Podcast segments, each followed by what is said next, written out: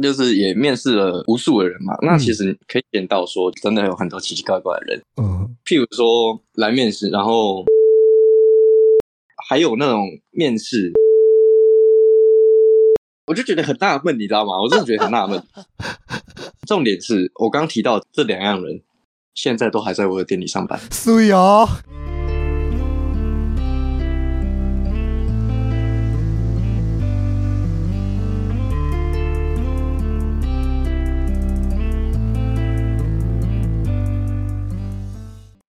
欢迎收听，你又知道了。每周让你知道一件你可能不知道的事。我是老八，我是阿泽，哎，再度欢迎回家酒馆老回家酒馆老板阿泽。好，好，那上一集我们聊完了回家酒馆这间酒吧，那其实这一集我想来聊聊阿泽，因为我觉得阿泽是一个非常多故事、非常酷的一个人。我是想先从哎你是怎么样接触调酒开始？因为就我自己，我自己比较是大学之后才，大概二没有研究所之后才比较接触酒类这件事情，不然以前就只是简单喝个啤酒啊之类的东西。那直到研究所之后，压力太大了，所以我需要酒精，所以说我就开始去台北的很多的酒吧，然后开始晃来晃去，晃来晃去，然后喝了也喝了不少的酒吧，但是都跟朋友一起去。那真的我开始第一次自己一个人去酒吧，真的就是去回家酒。那阿泽又是从什么时候接触到调酒的呢？其实我以前是一个不太读书的人，所以我我我其实是没有念高中的。OK OK，嗯，然后那个时候，我记得我是十六岁出社会，十七岁的时候第一次接触到调酒。我第一次接触到调酒的时候是正值一个爱玩的年纪嘛，就是每天跟朋友出去拉拉手啊，然后到，嗯然后有一次我朋友，我有一个高中同学，就是就是虽然我离开学校，但我还是有在跟他们联络。嗯我那个高中同学他其实是一个金门人，，OK，嗯哼嗯哼，因为他金门人嘛，所以他其实蛮喜欢喝酒的。嗯，可以理解，毕竟金门高粱嘛，然后每一家都会配的那一种。没错，然后他有一次就是我在外面跟朋友打球的时候，然后他就打电话给我说要不要去酒吧。起初我听到“酒吧”这两个字的时候，我是非常反感的，因为我其实一直以来不太喜欢那种深色场所，嗯哼嗯哼，里面可能会花很多钱啊，然后会很乱啊，干嘛干嘛。嗯，还是被他硬拖过去，但那个时候有点犯法，因为那时候才十七岁而已。没事，大家喝酒年龄什么时候呢？表定十八岁，大家都表定十八岁。但大家是不是到十六、十七就开始在喝酒了？嗯哼嗯哼，这是被朋友拖过去。嗯但是实际上到了那间酒吧，而且我第一次去，我人生第一次去的酒吧是宜兰的一间酒吧，叫做骑士酒馆，骑士酒吧。嗯哼，对嗯然后我在那边喝了人生中的第一杯调酒，我还记得是什么味道。我刚刚说我想喝比较甜，然后那个八天的因为看我是男生，他想要帮我调稍微浓度高一点点，我说当然没有问题。然后他就帮我做了一杯调酒上来之后，我喝就爱上了。后面我们结完账，我们离开之后，我其实就是一直对着酒吧这个东西心心念念，一直想要去研究。我回来之后就开始疯狂查关于酒吧资料，关于有哪些经典调酒，关于要怎么点酒，或者是其他有的没的，就是点燃了我的兴致啊。嗯哼嗯哼，后面就很常去，可能每个礼拜去，然后或者每个礼拜去个两三次这样子。我那时候已经有工作，但是我们那种十七、十八岁、呃十十六、十七岁那种小孩子做的工作，没有办法很赚到太多零工的，感觉，对，所以那时候久而久之去，其实就自己就没钱了。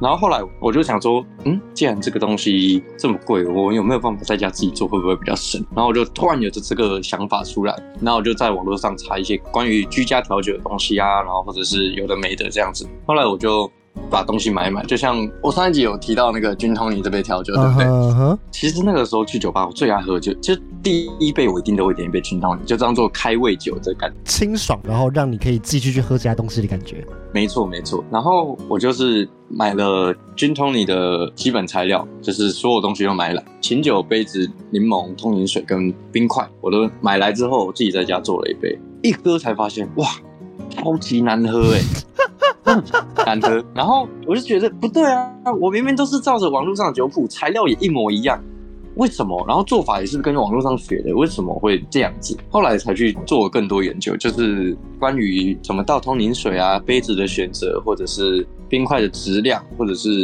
柠檬的挤法什么之类的、这些东西。杯子的选择也有差异吗？有，像是正常来说，我们在做那个菌超泥的话，我们是用一种杯子，那个杯子我们叫做可林杯。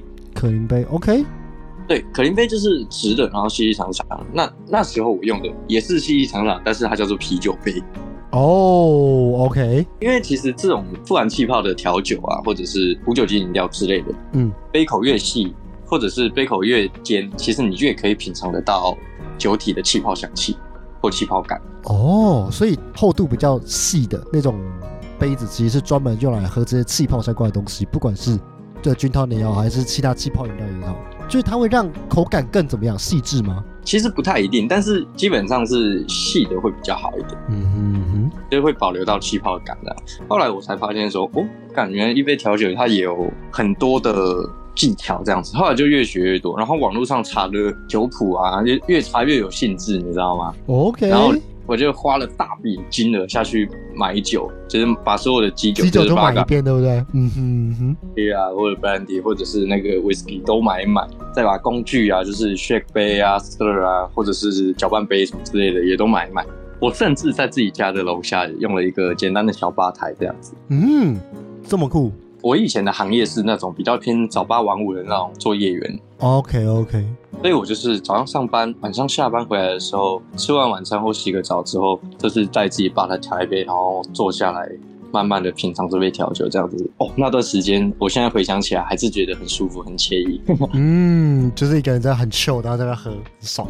对对对。然后后来我就去当兵了，当完兵退伍之后，就刚好是我现在待这间店回家酒馆刚开幕那时候，嗯，他们也正值在找人的时候，我就去应征，然后就刚好上了，然后就一直做做做，一路做到现在店长这样子。然后，哦，我在这边再分享一个非常有趣的一件事情。嗯哼哼，那个时候我前面不是有提到说，我第一次去酒吧喝酒就是骑士酒吧吗？是，我现在待的这间回家酒馆跟骑士酒吧是同一个老板，而且哦第一杯调酒也是我现在的师傅调给我喝的。哦，好酷啊！哎、都是渊源呢，都是渊源呢，对，这是渊源吧？有趣，非常有趣。嗯哼哼。哎、那那时候你是怎么样面试进回家酒馆？还是那时候就只是在争一些外场之类的一些东西？哦，提到我面试这件事情，其实还蛮有趣的。嗯哼哼，那时候我跟那个约好说面试就是晚上八点的时候，嗯然后我那一天七点七点五十几分我就过去了，我就在外面这样等等到八点，然后我就走进去店里面，就有一个高高帅帅的，然后过来迎接我，然后我说我我是来面试的这样子，然后他说好，他请我先坐一下，然后就坐在吧台的最边边的位置，然后他倒了一杯水给我，就是在等他，因为那个高高帅帅的人他是我前辈啦。嗯哼真正应该面试我的是我师傅，但是他当下好像还没有到店里的样子，然后我就坐在那边，哇，印象非常深刻。我不是说我坐在吧台吗？嗯，我吧台三个位置旁边有坐了一对小情侣，就是一个男生一个女生，目测年龄跟我是一样大的。嗯哼哼。坐在那边，我就等他们，我也不敢用手机，我也不敢干嘛，因为我 眼毕竟我等我我打面试，我打面试，对对对，说不定我很紧现在这是面试的一关，有没有？对对对对，然后我就发现旁边那个，我忘记是男生还是女生，就突然跟我搭话，在我面试的时候，然后他就跟我突然跟我说：“你怎么会想来做这个啊？”我就很紧张说：“哦哦，我我我我没有啊，就是有兴趣这样子。”然后他就说：“哦，这样子这样子。”然后他们就跟我小聊了一下，然后我前辈就走出来，然后问我有没有抽烟，然后我就跟他说可以，然后我们就到外面去细谈了一下，嗯哼，谈一谈之后，他就说可以，就是请我过两天之后就可以去上班了，这样子。哦，就是上了这样子。我其实我有点小诧异，你知道吗？我有点小意外，然后我就哦，好好，谢谢。之后就去上班了这样子。这边提到的一件事情，就是我那时候面试的时候，我旁边不是有坐两个人嘛，就是小情侣这样子。对对对，后面这两个小情侣跟我人超好的，就是他们变成我的常客这样子。哦，这算是莫名其妙你服务到的第一个客人。毕竟我觉得聊天这种事也算一个服务，所以你服务到的对对第一位客人，他也变成常客了，好酷哦。后来每次他们来，然后我们都会跟客人分享说我们面试遇到的事情，因为那个时候其实我就想说，干这个是不是面试的其中一关啊？其实那两个都是店长，有没有？因为他们找我搭话，我就想这会不会是面试其中一关？事后我应征上的时候，跟他们比较熟之后，我跟他们提到这件事，他们也是笑到不行。他们说：“哦，你这很白痴哎，要干嘛干嘛。”但是我们每次见面还是会提到这件事情，这样子。嗯，非常有趣耶。对啊，对啊。后面我坐上来之后，就是也面试了无数的人嘛。那其实可以见到说，真的有很多奇奇怪怪的人，嗯譬如说来面试，然后没有带履历的，，OK，就是你已经提前先跟他说好面试需要带什么，我其实也面试不用带什么，你只要带着履历就可以。履历你的人来就可以了。对，还有那种面试，然后带着履历，但是他履历是空的，干嘛？你要现场来填是不是？我就觉得很纳闷，你知道吗？我真的觉得很纳闷。然后反正就是遇到很多奇奇怪怪的人，重点是我刚提到这两样人，现在都还在我的店里上班。所以哦，我竟然招了这种人，你知道吗？我会觉得说，履历这个东西，我觉得不太重要。我觉得这个东西只是让我先初步了解你的东西而已。嗯哼哼，我在面试的过程中，其实我会比较注重在对话这一块，因为我们做这行我说了，我们一定要去跟客人做沟通、对话还有互动嘛，是所以你不能说你不能太过热情，你太过热情就会让客人吓到，但你也不能太过避暑，这样客人会觉得我有点无聊的感觉嘛。哦，要可以抓得到你跟客人之间的一个距离，拿捏好这个距离。哦，这个很难，这个其实非常的难。但其实，在面试透过对话中，就其实就可以了解到说这几个人到底是什么样子的感觉了。嗯，就是其实看就看得出来。那现在其实，其实你拉到十年前去看，再拉到十年后的现在来看，你会发现一件事情是：十年前的酒吧，他们都是那种酒吧天的，可能都是三四十岁的，对不对？嗯哼哼，但是你拉到十年后现在来看，你去看八天的，我以为我已经很年轻哦，你错了。人家八天的都可能十九、二十岁的那种，然后就站霸了，这么年轻的吗？真的，真的，真的。因为我前几年去看，我说嗯，还是还是三十岁的大叔那一种。然后我看到你那时候你是最年轻的，因为我那时候以为说说嗯，你年纪应该跟我差不多。我说没有，你比我小很多。对，就是非常意外的一件事情，就是嗯你拉到十年后的现在，我以为我是一旦很年轻的调老师了，你错了，还有比我而且超多。对，然后其实我会想要跟年轻人，就是不是年轻人啊，就是想要从事酒吧行业的人说一件事情：年轻人为什么会想要做这行？我觉得有很多的人都是因为就是觉得帅。嗯我觉得觉得帅这个没关系，可是很多人的想法，很多人心态，我是说一部分人啊，嗯一部分人他们还会想要说，就是想要来把妹。哦，想说哎、自己跳就很帅，然后我可以请你喝茶，然后就很多妹贴上来之类的。对对，其实这种在面试的过程中，一看就看得清楚了。嗯，哎、不愧是店长哎、这个这个世人的眼光非常非常的明确，就觉得说，嗯，我就知道你来干嘛。不是那个真的，那个真的很明显，你知道吗？来，请说说他可能会有什么样的特征？就是我不知道该怎么说，可是他就是会很明显的，就是在面试的时候，他可能会有一副那种无所谓的那种心态。哦，对我会刚刚讲到，呃，可能提到工作内容这一块，他可能就会觉得无所谓。对，其实就是这样子。嗯，大概可以想象，就是他不是这么在乎这个工作内容，然后就嗯，我就是来耍帅，我就是想要来学调酒，就这样。对他不是想来工作这件事情。心都没有，他们只真真的只想来把妹而已。OK，我觉得这也是很多很多人工作上面的一些毛病，就是大家会觉得，哎，像世界媒体产业，因为我自己也也有一点点算，那我会觉得很多人在做这个东西的时候，觉得说，嗯，这东西很帅，然后这是我想做，然后就投入进来，但其实并不是这个样子，工作就是工作，它没有想象的这么的有趣，这么的轻松，他就只是对。它可以让你很帅，他可以让你很光鲜亮丽，没错，但背后更多的是你对这工作的一些投入，跟你对工作的一些专注之类的，嗯，这我可以理解。其实我们做这行，是新人是蛮难去熬过这段时间的一个时期，因为其实我们做这行，那个我大部分人啊，我不会，但是大部分人的那种学长学弟制会很严重，哦，嗯哼哼，比如说八倍，八倍就是吧台助手，嗯，很多很多酒吧他们是不准八倍进到吧台里面的，哈，就是你可能连血可杯都碰不到，你连吧台都进不来，这种。就是很多调酒师他们会严格限制自己的八倍这样子。哦，了解了解，哦，这么严重，嗯哼，我会跟我的员工，我会跟我的徒弟他们说，没关系，你们想做什么就做什么，刚好当做是一个练习嘛，嗯这样子。对，然后想喝什么，你想喝什么就喝没关系，但是是以上上班姿态就是不要喝醉为原则就好了。嗯哼嗯哼，因为我觉得说，我也不是这样被教过来的。我师傅他常常告诉我一件事情是说，不要把工作氛围搞得这么的严谨，嗯就是让大家有一个舒适的工作氛围的感觉，这种做法就好了。所以我我当然会尽量的想要去做到，你知道吗？嗯哼嗯哼，就是想要去达成，因为以前是这样被教上来，那我同样也希望后面的人也是被我这样教上来，因为我希望这个环境是这个样子。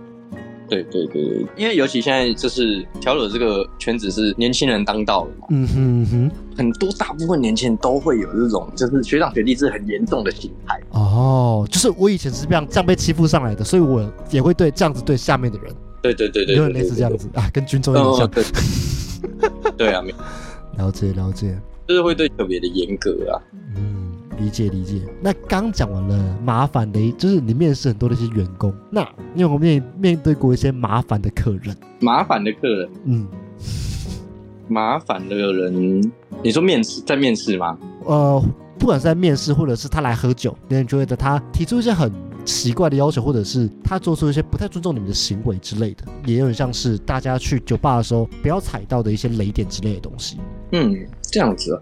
其实我一直以来都蛮不喜欢客人用。老爸，如果说你今天是坐在下面的客人好了，嗯，那请问一下，你如果想要点酒或者有任何疑问的话，你会怎么样？就是请我们过去，或者叫我们过这样。我自己的做法会是，哎，你们店员过来的时候，我说，哎，那个不好意思，我想要我们想要点酒，或者是我直接走过去柜台，然后跟你们点这样子。嗯嗯，那其实我一直蛮不喜欢的一个点是，客人他们在可能需要我们或者是什么的时候，他们并不是举手，他们也不是，他们是直接这样拍手这样。拍两下或者弹一下手，叫小弟是不是？对，这这就我会有一种这样的感觉，所以这一点其实让我蛮反感的。嗯哼哼，这个可以理解，就是他很基本的酒吧里，就是我们就是来工作，我们只是来给你一个舒适的环境，我不是你小弟。对，所以我觉得说举个手这件事情我是可以理解的。嗯哼，那就是我们会直接过去嘛，就举手我们就直接过去。你用拍手这件事，就其实对我们来说是有一点不礼貌的。了解了解，嗯，确实。哎，把你的手举高，我们就会过去了。嗯，或者是直接跟你说，哎，不好意思，这边需要帮助什么，我们也会直接过来。嗯哼哼，就是让你们知道说，哎，我们需要这些这个需求跟服务，但是然后不要用那种叫小弟的感觉，就是我说，哎，不好意思，就是互相尊重的感觉，是这样吗？不是，因为你拍手，我不知道说你到底是在为了你同桌的拍手。嗯哼哼，大概理解。嗯，所以有时候我遇到拍手或者是弹手指，其实我会选择无视。哦，我理解。虽然我作为店家的角度这样不太对啊，但是其实我会蛮不开心的。嗯哼哼，理解理解理解。哦，这个这个都是大家去酒吧的时候可以去注意的一些小细节。嗯嗯嗯。哎，是说我之前还听过，因为像是如果说我做吧台，就是你们在用完酒之后，那你们可能会让我看一下，哎，这个酒是什么酒？有一派说法是，哎，你们放在桌上这些酒是给我们看，但不要动它。的这个东西有有一些酒吧会这样子规定，嗯哼，因为毕竟这还是你们的桌面，就是你是展示东西给我们看，但并不代表我们可以去随意的摆弄它的一些位置之类的。就是为什么他会这样子做，是因为说他想要让你知道说你这杯调酒里面加入了什么样的材料，所以才会摆在你面前。嗯，对，要拿当然可以，可是你可以问一下店家说，哎，我可以看一下吗？这样子是比较有礼貌的。嗯哼哼哼，因为像我在调酒的话，我是做速度不行的嘛，所以我比较不太会说。呃，我东西下完，然后放在你面前，我可能就放回我自己原本放的位置，这样子。嗯，对啊。如果客人会有疑问说，哎，我加了什么的话，我也会展示在面前给他看。那我的角度是我展示在你面前给你看，那你你可以拿去看，没关系。哦，了解了解了解，就是其实还每一个酒吧的状况其实不太一样。但是如果打开来闻它的话，这一点就要经过我的同意了。嗯，可以理解，毕竟打开这件事情，其实你不确定会做到什么样的一些事情，这个可以理解。要闻的话当然可以，可是这一点就是需要经过一点询问。嗯哼哼。不过据我所知，其实真的蛮大部分酒吧会蛮不喜欢客人去动到他们的酒这样子。嗯，都我觉得这个也是对。特了是一个尊重，就是吧台就是你的桌面，我自己也不希望我自己工作的桌面被别人乱动什么东西的。我觉得这就是我要动，我就会先跟你说，哎，不好意思，我可以看一下这个酒吧，我想看它的酒标，它它长什么样子，它是怎么样的酒。对我觉得互相询问会是一个蛮好的一个行为。嗯，你去看小店啊，你也不会直接走到人家的厨房里面，然后把人家锅子跟锅铲拿起来看一样。没错。对呀，就是他在欢迎的，你还是要询问一下，才这样还是一个比较有礼貌的一个酒客。嗯哼。对，那最后我想要再询问一下阿泽，哎，就是上一集我们推了一支那个加联式调酒的 Gin Tonic，那你可以再分享一下，哎，你最喜欢、最常喝的调酒是哪一款吗？我最常喝的吗？嗯，我以前在做居家调酒的时候，我以前最常，第二除了 Gin Tonic，第二个最常喝其实就是长岛冰茶 Long Island。哦吼，Long Island C，OK，其实应该大家都有听过。嗯哼哼，酒吧的那种私生酒干嘛的，就是蛮危险的酒。嗯，其实我讲句老实话，我觉得他没有想象中这么。我觉得以酒量不好的人来说，他确实蛮危险。但其实我觉得有喝过调酒的是，其实他没有想象中这么的恐怖啦。嗯哼，我现在坐上 bartender 了嘛，嗯那我还是会喝 Long Island，但是我喝的版本的话，就可能跟我在居家调酒调不加不太一样。我会加入一些其他的，像是果醋、蜜饯或者是莓果进去。那我这边跟大家分享就是最基本的 Long Island 的做法，嗯哼，其实就是你要准备四样基酒，嗯，Vodka、Gin、Rum 跟 Tequila。嗯哼嗯哼，然后照着你自己想要的比例去下就好了。有些人会下零点五盎司，有些人会下一盎司，然后狠一点的可能会下一点五盎司，哦，这么对哈口，OK，看你要喝多大杯或者多浓这样子。嗯，那再来就是酸，酸其实就是柠檬汁嘛。嗯，那再来就是糖，糖其实也蛮见仁见智，看要不要下啦。因为因为后面会再加入可乐，那有些人哦，可乐已经够甜了，对，就是对对不会再加，所以就不用下糖。那我的话，我其实是会下的，因为我喝比较甜，所以我会下一点点的糖在里面。那再来就是会加入君度橙酒，哦，君度橙酒嗯哼，它是白橙啤酒，它的话本身会有一种蛮香的那种果皮的香气，嗯就是啤酒的那种香苦涩的香气，这样在里面，也可以加入零点五盎司在里面。那在有些人会下果汁在里面，就是有些人可能会下柳橙汁在里面，啊，嗯我的版本是不会下那个啦，嗯哼嗯哼，因为会冲淡它的酒味。对，因为我习惯喝龙安人的话，我还是习惯有一点点的酒感在里面啦。嗯，还是比较厚的那一种，嗯，对对对对，再来就是做摇荡了。记住，可乐是后面摇完再加，因为你把可乐倒进去摇的话，它其实就是会爆开吧？对，它会爆炸。肯定会爆对开，摇完摇完之后倒到你的杯子里面。其实 Long Island 我觉得它杯子的局限性就比较没有那么的多了，就是其实只要装得下，我觉得都可以拿来装。哦你可以用马克杯，也 啊，可以就家里家里最常见的马克杯，我觉得也是可以。OK 没 OK，错这个蛮有趣的。可乐的话也是看你自己想要喝什么样的比例，你可以下一点点，那你的酒味就会变得很重。之前有一个传言是说，真正好喝的长岛冰茶，它是做出来就是红茶的颜色，喝起来也会有红茶的味道。嗯，对，这是人家说过，这是正最正统的茶品才会有这种感觉。但其实你可乐倒下去，就调出调配出那种红茶的颜色，其实就可以喝了。我想说红茶的味道从哪里来的？等一下，就是所有东西想说，嗯，等一下，怎么会有红茶？可是老实说，我真的有喝过茶碗冰茶，好喝的，然后它里面真的会有红茶的味道，不知道为什么。哦，好酷哦！它不是有加特殊的一些苦精之类的东西吗？没有，我亲眼看着他做，他就是这些东西，可是他不知道为什么做出来就是有红茶的味道。好屌哦！我想分享一下，因为我说我自己其实喜欢喝长岛冰茶嘛，嗯哼嗯哼，我刚刚跟大家说的是就是正统的长岛冰茶，嗯。但其实这些都不固定，你可以在里面新增一些你自己喜欢的风味，嗯，像是加入莓果或者是苹果、水蜜桃或者是其他东西，这一些都是可以去改变它风味的。嗯哼嗯哼，不一样风味的长岛冰茶。那像我的话，我有一个系列，这个系列叫做五部曲，它只有一部曲是固定的，就是它是长岛冰茶改，然后它是用莓果蜜饯跟果醋下去做。嗯哼嗯哼，哎，这杯调酒我已经做了两三年了，然后一直以来是这间店每个月销量最好的一杯。哦，五部曲，哦，这我好像没有点过。嗯哼嗯哼，可是它没有名字，而且我酒酒单已经换过两三次、三四次，我还是不把它写进酒单里面。有点像是五十岚那种那个一号茶，就是它不会写在上面，但就是就是有人会点，一堆人会点它。